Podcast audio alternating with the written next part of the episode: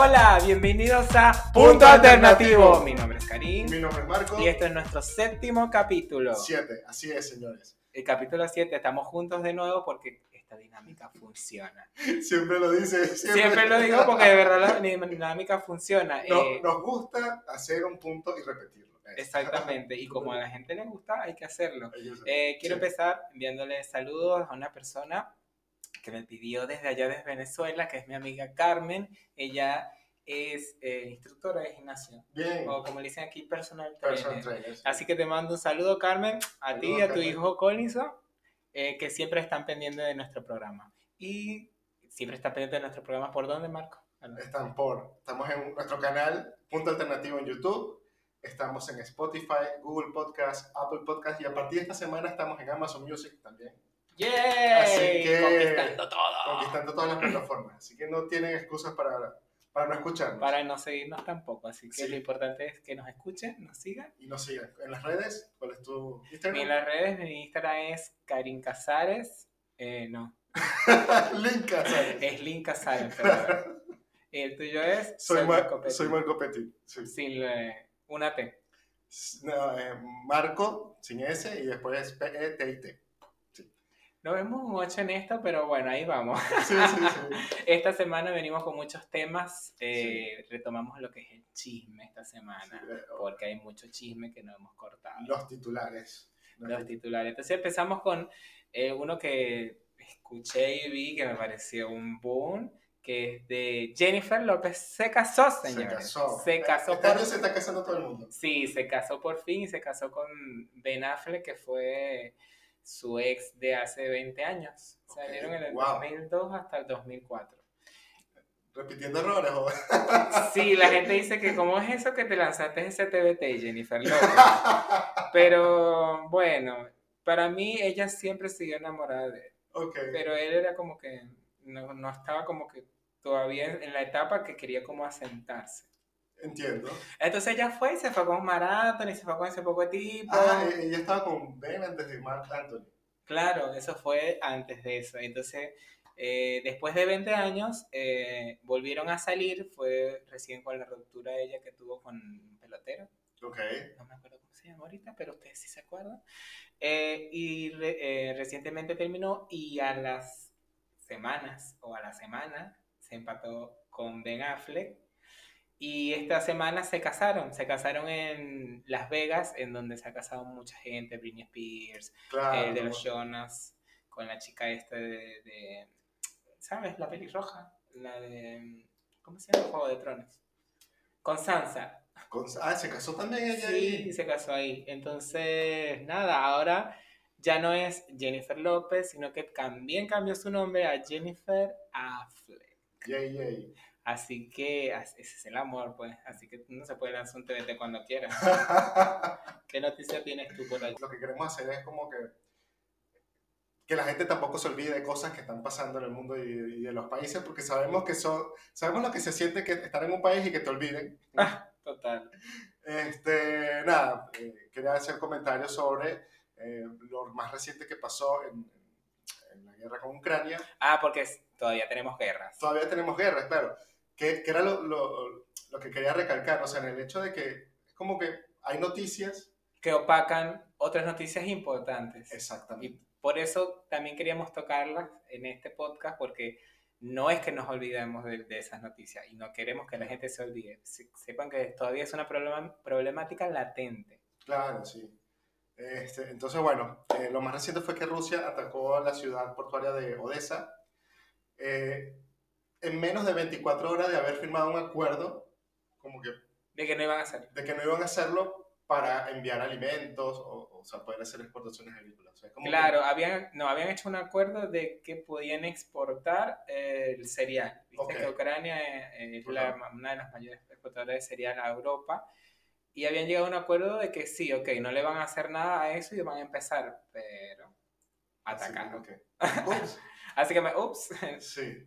No pasó. Entonces, bueno, nada, o sea, eh, esa era la, la- la noticia. eh, Ah, todo, todo el mundo anda diciendo que Rusia debe rendir cuentas, Rusia debe rendir cuentas, pero ¿a quién le va a rendir cuentas? O sea, Y es un temita. nadie se va a meter en ese problema, Estados Unidos no se va a meter en eso, todo el mundo Pero bueno, lo importante es que sepan que esas cosas siguen pasando y hablando de otras cosas que siguen pasando o que van a pasar, Bueno, que pasaría eh, mañana. no, y que están pasando también en Europa, Ok. porque esta semana eh, comenzó lo que fue, no, la semana pasada en realidad, Ah, empezó lo que fue Tomorrowland 2022. Tomorrowland, por fin hay Tomorrowland. ¿Qué pasa? Que Tomorrowland estaba suspendido desde la pandemia. ok. No hubo Tomorrowland en el 2020 ni en el 2021 por pandemia. Y recién retomaron ahora en el 2022 con la premisa de volver a, a- a tener toda esa captación que ya tenían o ese, ese, ese- esa gente que ya venían atrayendo al festival y que se había perdido por lo de la pandemia y que tenían miedo de que no podían como que llenar otra Claro. vez un Tomorrowland, pero al contrario, fue un hiper éxito, porque generalmente venían subiendo de semanas en semana. O sea, primero empezó como una semana, un tiempo, que se hacía el O sea, festival. un festival que duraba toda la semana. no, eran tres días, o sea, un fin de semana. Un fin de semana, ok. Eso sí. Pero eh, aparte, el festival toda la semana está, solamente que los artistas se presentan tres días. Ok. Eh, pues sí, porque eso es una ciudad, eso es una ciudad literal donde te puedes quedar, hay eh, restaurantes, hay hoteles, todo, hay O eventos. sea, es Tú puedes que estar toda la semana ahí hasta el día del evento, que son los, los- La presentación. las presentaciones de estos DJs, que porque Tomorrowland es música electrónica.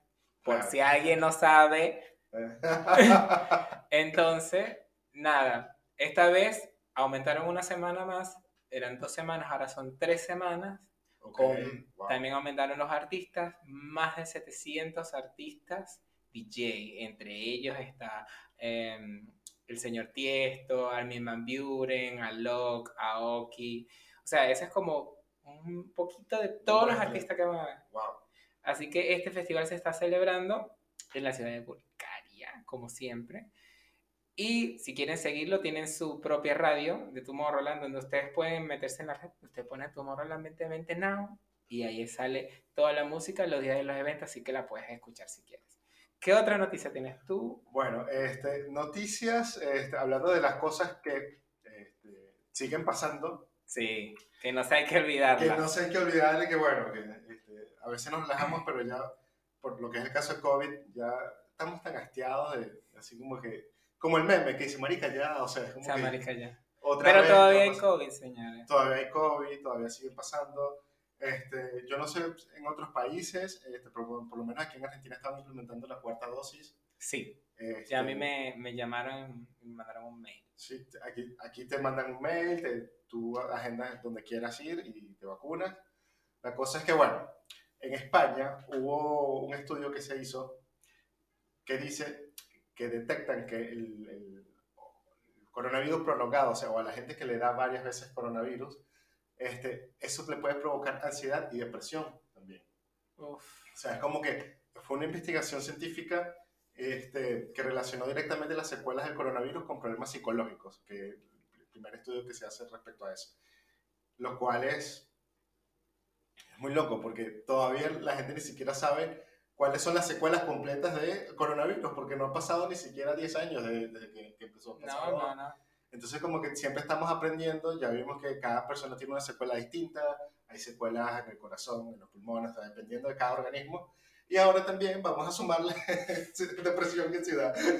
Y yo O creo sea- que eso también, esa depresión y ansiedad es sumada desde, desde el comienzo, cuando no teníamos idea de qué era, cómo se curaba, si íbamos a tener vacuna. Entonces ya uno tenía una ansiedad y ya uno tenía un estrés de, de- depresivo de que si íbamos a salir o no. Ahora, si te dio y te dio otra vez, te, te afecta directamente el cerebro y te dice que te deprime.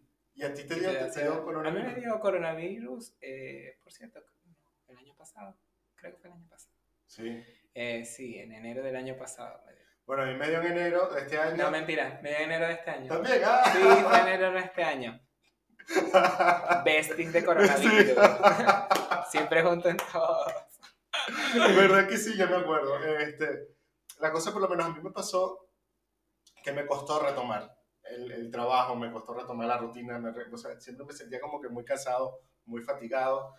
Y nada, sabía que era el tema del coronavirus, pero no pensé que de repente a lo mejor también podía conllevar una consecuencia. A mí me dejó secuelas. A mí Sí. me dio me, yo tenía sinusitis normal Ok. y me la grabó. Después de un mes, yo pensé que me, me había vuelto a dar coronavirus, me hisoparon tres veces más pensando que era eso, cuando vieron que era, no, era una sinusitis agravada También. a raíz del coronavirus. ¿Ves? A mí, a mí me dio sinusitis. Besties de, Eh, de besties sinusitis. De hecho, el motivo por el cual nos tardamos un poco en, en sacar estos episodios fue porque a mí me, me operaron de eso. Sí, me hicieron la rinoplastia, pero no quiere decir. No, sí. Fíjate que hay un pequeño porcentaje de la población, que esto me explicó el doctor, hay un pequeño porcentaje de la población en el cual se opera de, de la sinusitis y le vuelve a retomar en menos de dos o tres años. En mi caso, esta es la cuarta operación que me hacen de eso. Uh, O sea, pero es un pequeño porcentaje de la población que, que- que- que sufre eso. ¿Sabes cuál es mal- otro, ¿sabes cuál es otro pequeño, ese pequeño Sí. porcentaje. ¿Sabes cuál otro pequeño porcentaje hay de las personas más millonarias del mundo? Yo no pude entrar a ese, entonces bueno, me metieron al de, Ah. de la gente que le da... Yo Sí, tampoco sí, entré a la no, gente chamo. millonaria, pero a la gente loca, de primerito. Pero a lo mejor ese no es un pequeño porcentaje, yo, yo siento, siento que es un poquito Sí, hay un montón. Bueno, pero estoy ahí. pues. Estoy en un porcentaje. Pero sí, bueno, no sabía eso que también eh, las secuelas con, con- con el tema de la sinusitis, fíjate. Eh, bueno, nada, por eso fue que nos tardamos un poquito en, en sacarle estos episodios, pero ya no estamos poniendo el trote. Eh, Hablando de, de esas cosas de poniendo al trote, ¿tú te acuerdas de las redes sociales de antes? me acuerdo de las redes sociales de antes, el, el Messenger.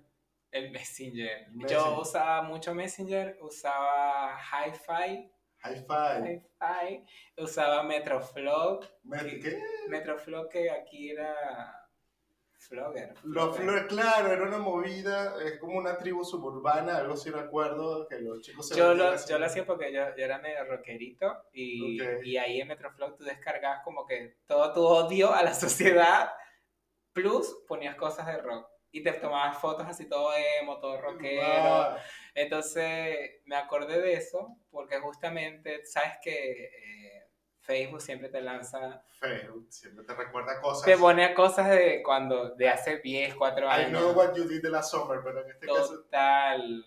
llegamos, llegamos a un punto en que ya nuestras vidas las estamos midiendo en décadas, entonces ya Facebook te dice qué cosas hiciste hace 5, hace 10, hace 15 años. Y por eso yo digo en ese momento, ya sé por qué andaba solo. Yo también. Porque me lanzaba, o sea, yo ponía unas cosas hasta desde que estoy aquí aburrido, ¿quién está este, pendiente de algo? O estoy viendo, no sé, tu morro en la televisión y nos están viendo. O sea, ¿qué, qué interesa a la gente de lo que yo estoy viendo? Entonces, lo que pasa es que Facebook fue como esa ventana al Facebook el principio primero, donde tú ventilabas todo y pensabas que todo el mundo quería ver lo que hace. Todavía lo siguen haciendo. Sí, es que Pero ahora es como que mm, no es tan morboso como antes. Hay otras redes como Instagram, como... eh, lo que pasa es que, mira, yo creo que a, a- Twitter. a Facebook lo que lo, lo propulsó, bueno, Facebook fue después del Messenger. Este, en el Messenger yo creo que hay gente que a lo mejor no sabrá qué es el Messenger. Eh, Este, El Messenger era, ¿sabes? En el, el Outlook. no, es- no es el Messenger de Facebook, porque Facebook tiene un Messenger. Claro. Era una aplicación que tú instalabas, era de Microsoft. Tú la instalabas y entonces tenías todos tus contactos de tus correos chat. de, de- y se conectaban. ¿ves? Cuando era como un Skype. Era como un Skype, pero era con tus contactos de, de Hotmail. De Hotmail, o sea, lo que es ahora Outlook. O, claro. ¿Y qué pasa? Que como todo el mundo tenía, estaba en un boom, o sea, siempre había gente conectada de tus amistades. Entonces podías, eh, ¿te acuerdas cuando hacías custom de la ventanita? Per- personalizabas el, el mensaje, Personalizabas mensajes, ponías el tipo de letra, la imagen que querías. los Entonces, emoticones. mientras más cosas le cositas o cositos le, pon- le ponías a la, a, la, a la ventana, eras más cool. Claro, sí. You're so cool. Y te la pasabas hablando con tus amigos. Ahí, fue cuando comenzó un poco la virtualidad. Yo lo usaba para todo, en realidad. Sí. Sí, hasta para hasta chancear.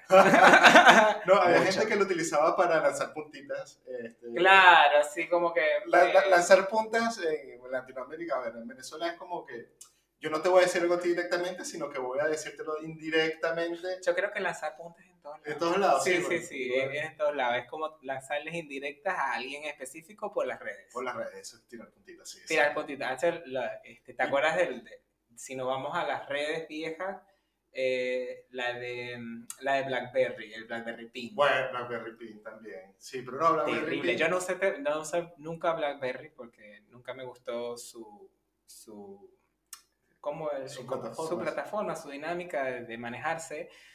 Sí vi mucha gente que siempre decía hacía lo mismo que en el Messenger, pero en el Pin. Ok. Cuestioné como que lo tenían en el teléfono era algo más rápido como WhatsApp. Entonces, nada, todo el mundo estaba en eso. Y no sé, ¿qué otra red usaste tú? Mira, yo comencé, o sea, con, con las redes, yo llegué tarde porque siempre fui un poquito asiduo a, a ese tipo de cosas, no sé, pero la primera que comencé así fue Twitter. Ah, y de hecho, hace poco estuve viendo tweets viejos. Y en serio, hagan ese ejercicio, lo que me están escuchando. Se ponen a ver los que tienen Twitter, Instagram, más que todo Twitter, que es la más vieja. Vean las cosas que escribían hace 5 o 10 años. Autoevalúate. Autoevalúate. Quiérete. o sea, Aprende de ti. ¿qué le dirías a tu yo del pasado? Marico, ¿qué estás Sí, haciendo? anda estudiando en un libro. Coño, búscate una vida, huevón. Anda tu morrolán, no sé. Organízate para que vayas a tu Morroland. Exacto. Haz un curso de programación. Coño, de tu... Sí, o sea, hagan eso. Yo por lo menos me di cuenta que me puse a ver esa. Y que tenía yo en la cabeza. Me pasó exactamente lo mismo que, que tenía yo en la cabeza. ¿Por, Shit. por qué yo creía que lo que escribía era importante para otra persona? Autoevalúense. Bueno, eso fue lo- el daño que nos hizo Facebook en ese momento, pero después aprendimos, bueno, yo aprendí. Y ya yo no ventilo mi vida, sino Claro. solo Photoshop.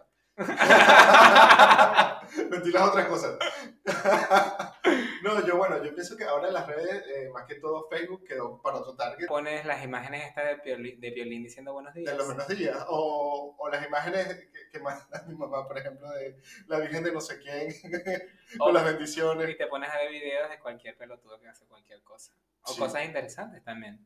Yo no, o sea, tengo la cuenta de Facebook porque la tengo que utilizar por el Facebook Business Manager, pero no uso Facebook. De hecho, hay gente que me escribe por el Messenger, se van a No, yo, yo No. sí lo uso porque es el- como que la red social donde tengo contacto con todas mis amistades y familias de toda la vida. Claro. Entonces por ahí sé qué están haciendo y ellos también saben de mí. Es Porque... que sí, el Facebook es como una red familiar de amigos, pero para averiguarle la vida que está haciendo cada quien. Total. se quedó ahí. Por eso, por eso es que están los padres. Este, Instagram, es, ahora lo veo como que es más, más chévere, o sea, la fotito es más dinámico, son videitos, Sí, es más entretenimiento. sí ahorita está, está- está tendiendo a ser como más de TikTok ahora Instagram, con los videos. TikTok, sí, sí, están. Sí, entonces eh, tienes más como visualizaciones por las cosas que hagas en vivo o tipo video que mostrando una foto como antes. Claro, sí, de hecho ya el, el algoritmo nuevo de Instagram no te posiciona las fotos, sino te posiciona son los reels. Exactamente. Y bueno, eso es en cuanto a lo que es un flashback a lo que fueron las redes sociales. Sí. Igual, si usted estuvo en alguna de estas redes sociales y fue muy asiduo, queremos saber tu, tu opinión Sí. sobre, o bueno, cualquier anécdota también puedes mandándonos por nuestras redes. Y así también lo ventilamos aquí como lo ventila Facebook cada cuatro o un año. Sí, exacto. Cuéntenos cuáles son de, de los que hayan revisado en sus redes sociales lo más viejo, que es lo más vergonzoso que hayan visto. No, prometemos no decir nombres, sino quién. No, decimos anónimo, pero cuando usted no escuche en el próximo podcast, Se usted ya sabe que es con- claro. con usted. Entonces nosotros vamos a publicar en nuestras redes sociales eh, un reel de, sobre este capítulo del podcast, lo pueden escribir allí o lo pueden escribir directamente en, en la página de YouTube. Como ustedes quieran. Usted ¿Comentario? exprésese. Exprésese. Hablando de expresión y de cosas viejas, como van, yo estoy averiguando un poco sobre este, cómo fue la evolución de Netflix. ¿Por qué? Porque ahora hay una noticia de que. Netflix este, no te va a permitir tener cuentas fuera de, de tu casa, de tu propia casa. Sí, sí. Entonces, ¿qué le pasa a Netflix? Porque antes era chévere. Antes era chévere Antes Netflix, era ¿por chévere, qué? no. ¿Qué pasa? Antes casi que había solo dos cuentas para toda Latinoamérica, todo el mundo se pasaba la Total. bueno, yo tengo dos pantallas, pero la ven como seis personas. Eh, Yo tengo compartido, este, no, una cuenta compartida con varias personas, pero creo que son varias pantallas, no sé. La cosa es que prácticamente ese es el uso que le da, por lo menos en Latinoamérica, le da la gente para compartir porque nadie va a pagar por todo ese contenido porque vamos a estar claro, ya el Señores, contenido... somos pobres. Somos pobres, estamos en Latinoamérica. Y el contenido tampoco está tan bueno. No, hay otras plataformas que tienen mejor contenido y son más baratas. Y cancelaron, por lo menos en mi caso, cancelaron todas las series que a mí me gustan. Ah, y cancelaron Betty la Fea y la gente se molesta. Sí. Comenzó con Friends, que cuando sacaron Friends perdieron un de gente. mucha gente. Pero bueno, la cosa es que yo me puse a averiguar un poco porque me llamó la atención de- del fenómeno que se convirtió en Netflix, porque fue pionero en, en- su área, este, fue la primera plataforma así de streaming conocida por Ah, todo el mundo. ¿Desde hace cuánto Netflix? Mira, el, el- el cuento es así. Eh, ¿Tú te acuerdas de Blockbuster Video? Ajá, Cuando antes uno alquilaba, Alquilaba- el VHS, que alquilaba la, la- bueno, eh, el casete. Netflix comenzó en esas épocas. ¿Por qué? Porque el, el dueño eh, un día fue a, a devolver una película y le cobraron, qué sé yo, como 4 dólares porque la entregó de más, porque la entregó tres días después.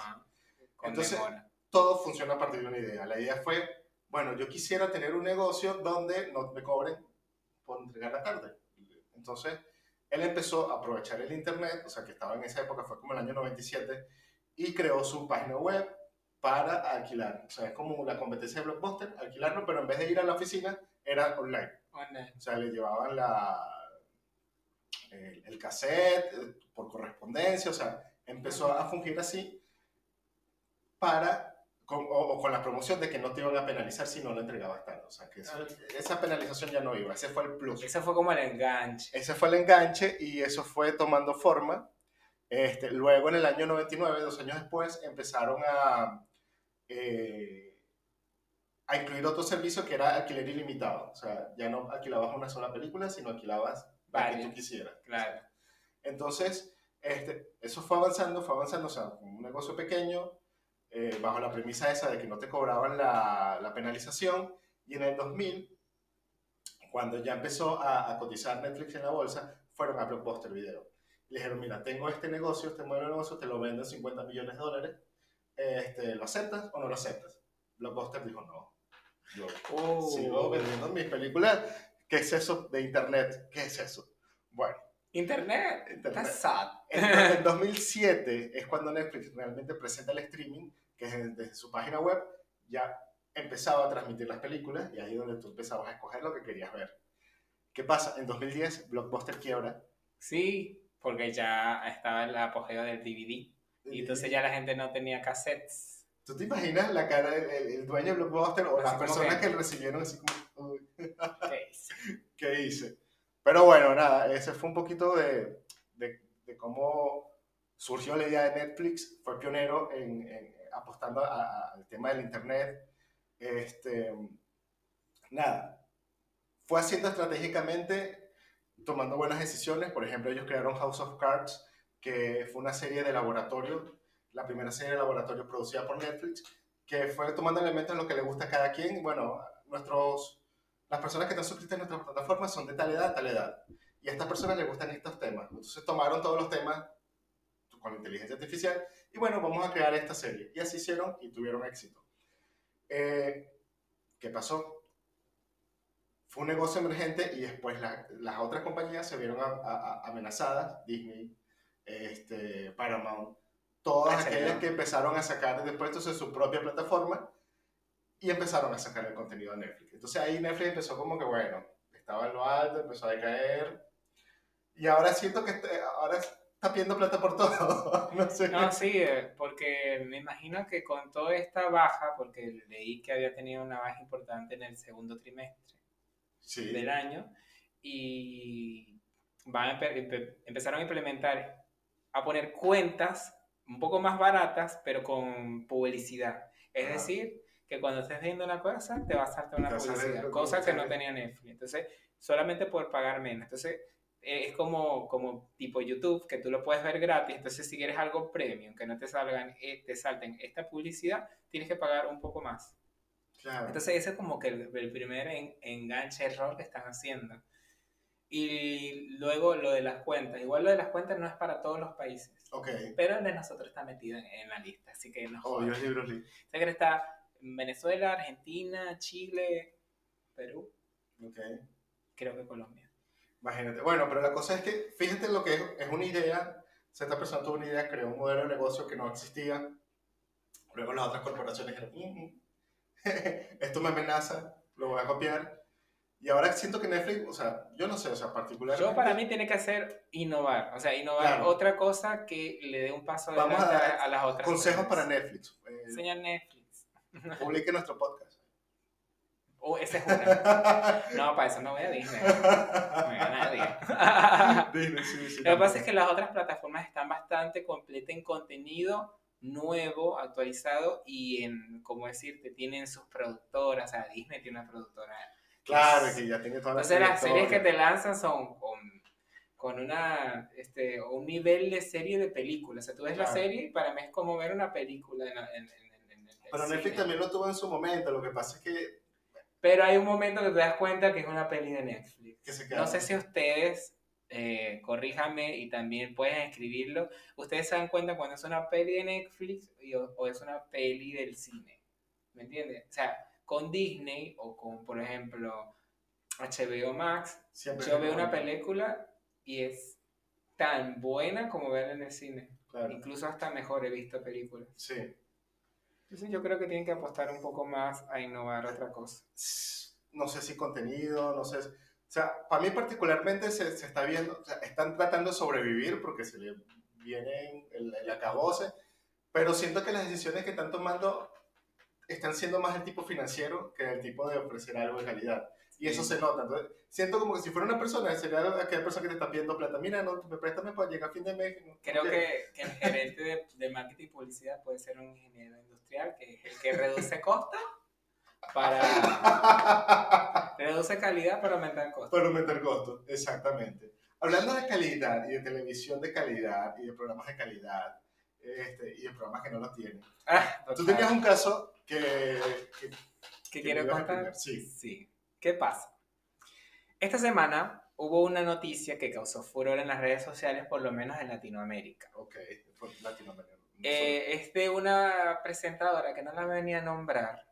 Bueno, sí la voy a nombrar. sí, ¿no? No a nombrar. Me puede decir el apellido nada más. Ok, La chica se llama, es apellido Tolosa y ya ustedes sabrán, ella tiene un programa en un canal de acá argentino que se llama A24, donde ella da la su humilde opinión sobre temas sensibles de la sociedad en este momento. Ejemplo, COVID, guerra, eh, situación país, homosexualidad, adoctrinamiento, todo ese tipo de cosas. ok, Esta tipa lanzó un tema sensible para la comunidad que es eh, la- las personas trans pueden tener hijos, es decir, un trans hombre, o sea, de mujer a hombre, este, de acá de Igual Argentina. biológica, ah, ok. Sí, biológicamente es mujer, pero se hizo Sí, sí, transición a hombre. Ok, Acá en Argentina, esa persona no se quitó sus órganos reproductivos ni sus glándulas mamarias.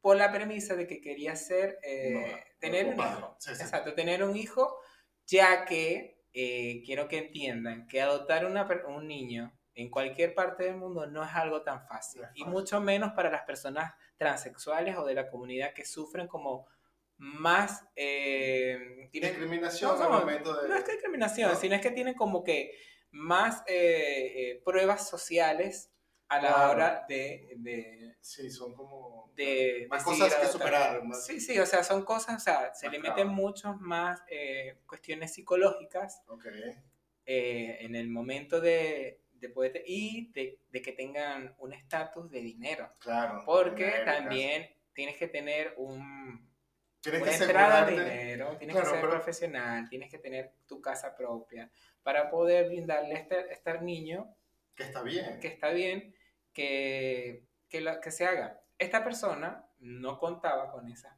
necesidades.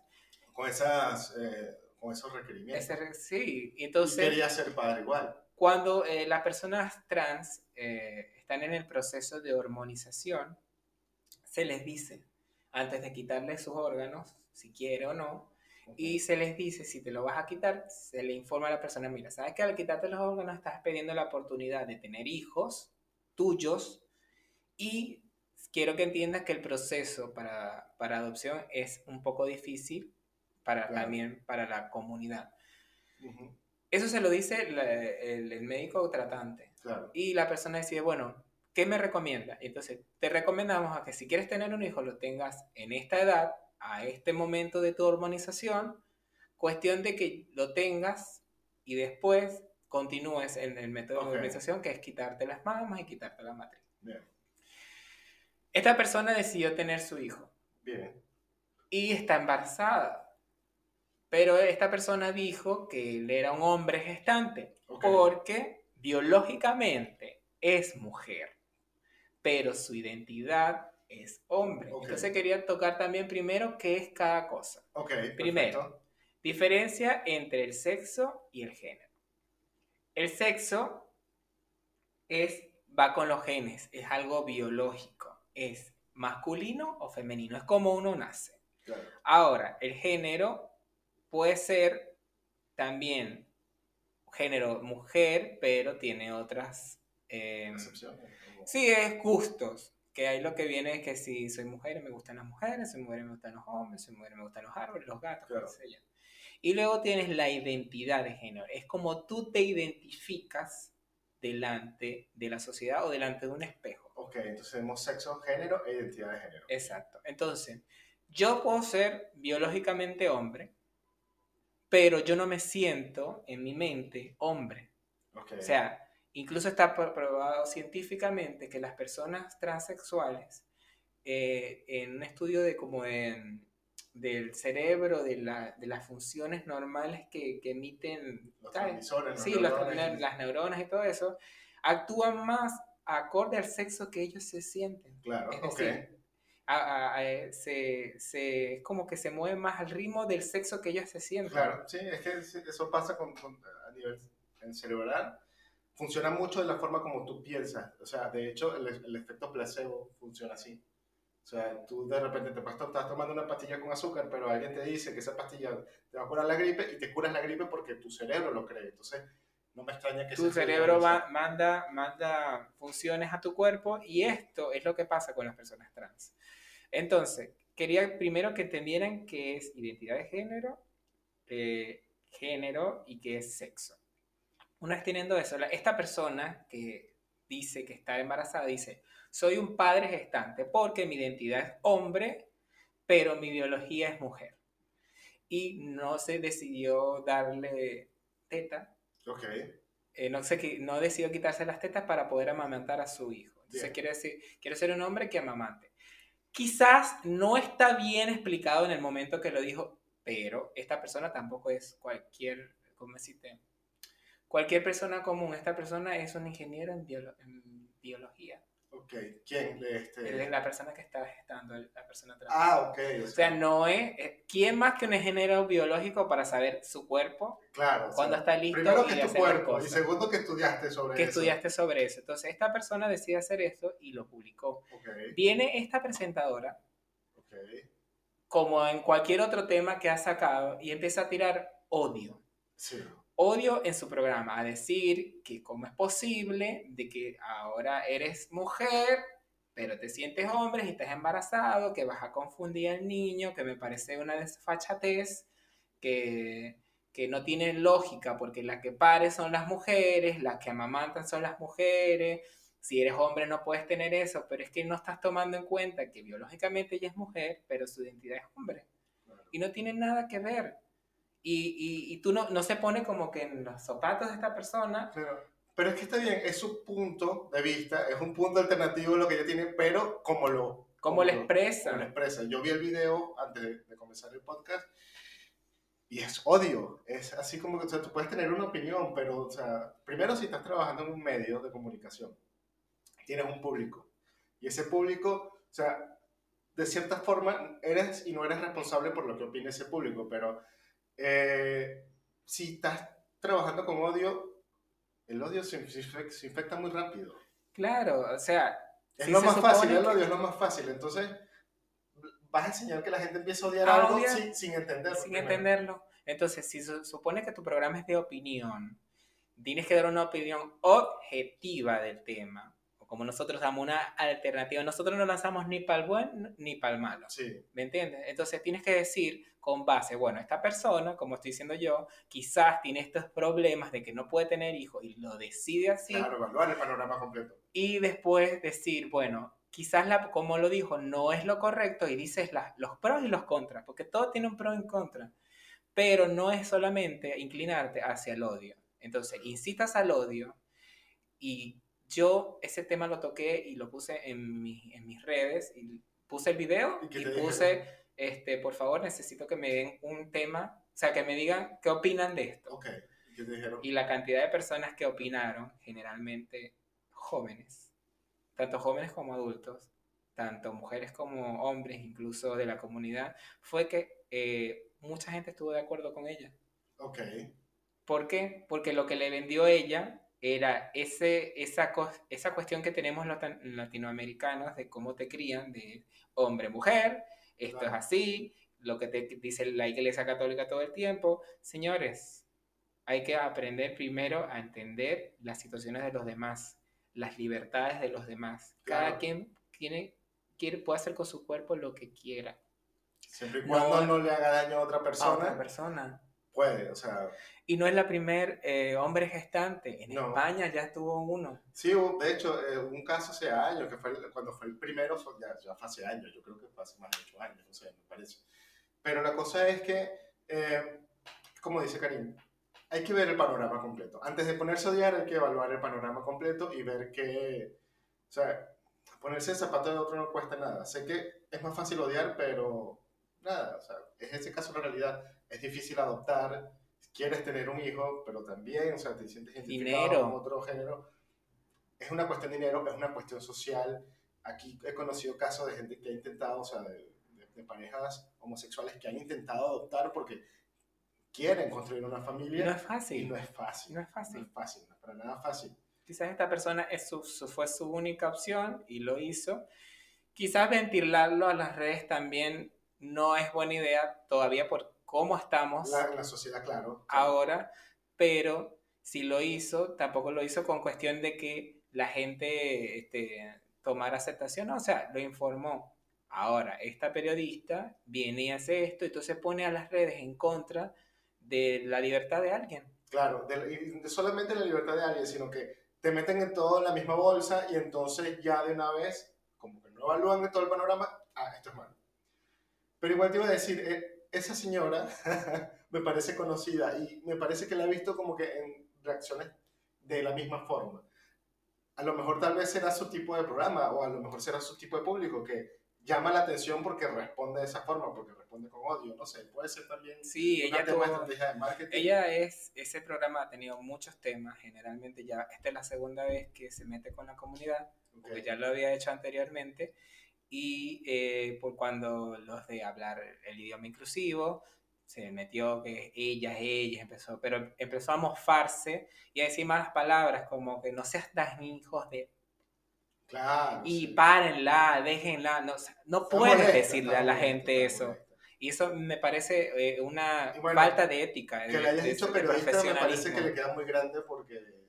No tiene. No, un periodista, de hecho, periodista no se puede dejar llevar por sus emociones, que esa es una de las cosas más complicadas que tiene esa carrera, ya seas fotógrafo, seas lo que sea, tú siempre tienes que ser objetivo e imparcial, porque estás impartiendo información.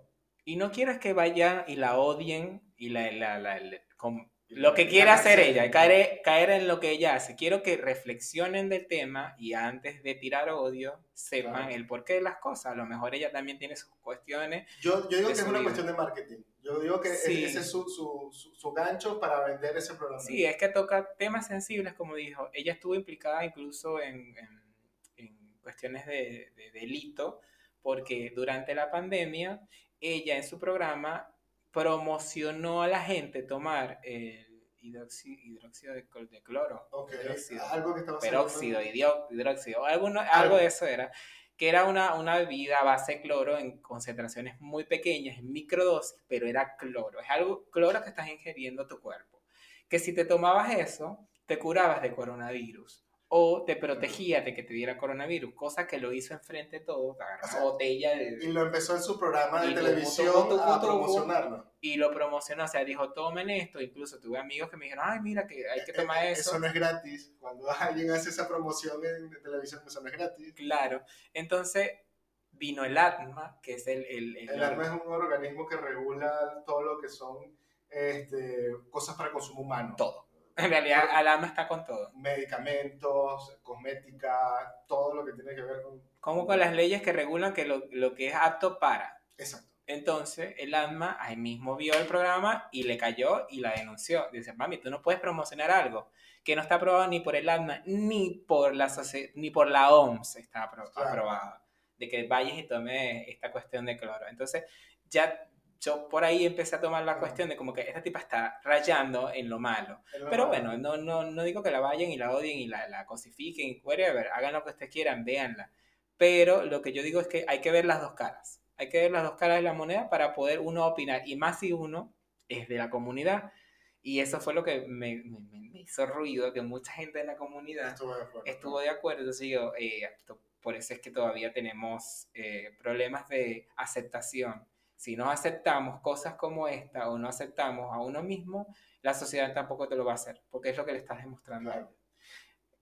No sé. Sí, tal ¿Qué, cual. ¿qué, qué otro tema así de odio? Porque no, No. quiero seguir extenderme porque... que hablando de odios, de información, de la sociedad, no, bueno, eh, quería hacer un comentario sobre lo- la otra noticia también que ha pasado esta semana, que es el tema del dólar aquí en Argentina, Ay, Dios mío, que se ha ido por las nubes. ¿A dónde vamos a ¿A parar? dónde Dios vamos a parar? Ya yo vi esta película y no me gustó, Crónicas de una muerte Anunciada, anunciada. tal cual. Pero la cosa es que sí, hay medidas económicas que no están funcionando, hay medidas políticas que no están funcionando, pero también la mayor parte del impacto que tiene el tema del dólar es social. ¿Por qué? Porque sube el dólar y viene el señor del negocio en la esquina y le sube el precio a todos sus productos porque sube el dólar. Pero ¿qué pasa? La mayoría de esos productos a lo mejor los compró nacional y no los pagó en Si dólares. quieren dólares. Y lo otro es que en todo negocio, todo negocio compra y venta, generalmente la mercancía que tú compras la compras a crédito. ¿Qué quiere decir? Que si sube el dólar, tú no tienes por qué subir el precio de la mercancía que ya tienes, porque ya esa mercancía ya la, ya, ya la vas a pagar a un precio que lo vas a vender. La nueva mercancía te la van a dar a crédito, y tú la, ahí esa sí nueva, sí aumentanla. Pero si la mercancía que ya tienes la aumentas a cada rato porque el dólar aumenta, el de al lado también lo va a hacer, el de al lado lo va a hacer, el de al lado lo va a hacer, y es lo que yo llamo ser vivo bobo. Por dártelas de vivo, eres tremendo Eres bobo. tremendo bobo. ¿Por qué? Porque todo sube menos los sueldos. Me gustó eso.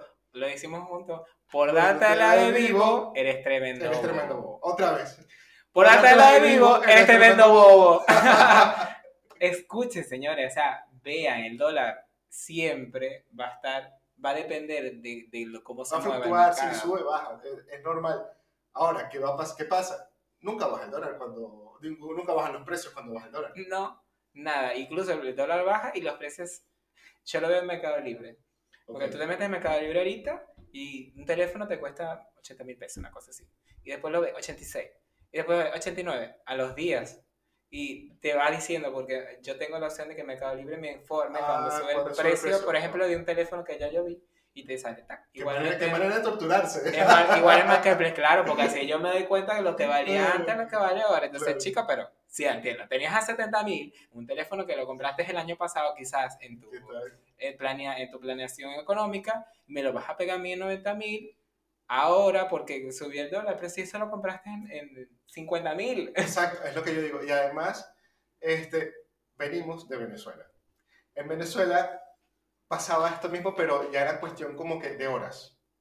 ¿Y cuál fue el resultado? O sea, vean cómo Estamos en la- Argentina y todo el mundo por todos lados. Claro, entonces, tomen... Igual no es, no es algo que ya estamos en Venezuela ahora, No, no, no. pero señores, hagan, eso Sí. hace ruido. Eh, sí, uno va como que con una checklist y que, ay, esto pasó, Mm. esto pasó, ah, mm, esto pasó. Esto fue en el 2000 tanto. Sí. Fue en el 2000 tanto. Sí, nosotros, yo me siento a veces como que estoy en Venezuela, pero en el 90, los 2000, por ahí. Como que Igual, viajé en el tiempo. eh, por lo menos aquí en Argentina dicen que, que las cuestiones es por es algo de, de gobierno, o sea, que sube, sí, baja. o dicen Pero que por- es algo cíclico, pero no tiene por qué ser ¿Por algo qué tiene cíclico. que ser algo cíclico? Exactamente. Eh, ¿Por es qué? como que, no, él es así, él va a cambiar. No, pero es que él a veces viene y a veces va. No, Hay que evitar eso, hay que evitar eso. eso es como un vicio social, como que la gente ya Cultura. está en una relación enfermiza Una generación enfermiza con la sube y la baja del dólar. con el suelo baja del dólar y entonces, bueno, o sea, no se dejen caer en eso. Si ustedes tienen la posibilidad de hacerle cambiar la conciencia a alguien y, y de tomar el ejemplo de lo que pasó en Venezuela, porque estamos hablando con base, estamos hablando con ejemplo. es eso, la devaluación a cada rato este, del, del dólar y todo eso hizo que en Venezuela ahora haya una devaluación del dólar. Sí, Un producto que te cuesta un dólar, no sé, después de la tarde te lo venden a dólar y medio. dólar y medio. O sea, el mismo, en Venezuela se devalúa el mismo dólar. El mismo dólar. Ni en Estados Unidos. Entonces, no hagan eso. Aprendan, ¿cómo es que dice el dicho? Si ves las barbas de tu vecino arder, ponlas tuyas en remojo. Por la estoy en remojo. Es muy de mi abuela.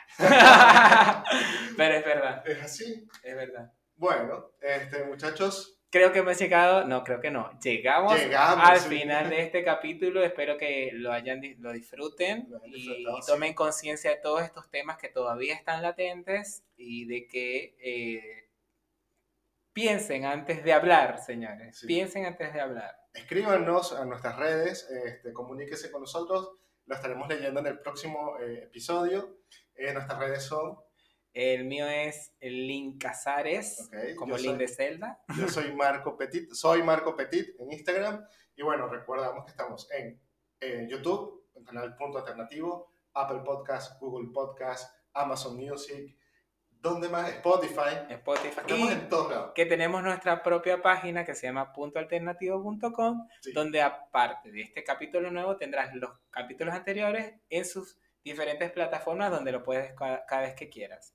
Y lo que te recomendaba es que nos escuches como siempre, nos likees nos des like, nos comentes y nos compartas. y nos compartas. Estamos siempre a tu disposición y cualquier tema que tengas, infórmanos. Muchas gracias por llegar hasta acá y le Nos queremos mucho. despedimos. Chao. ¡Eh! ¡Chao, chao! Cuídense.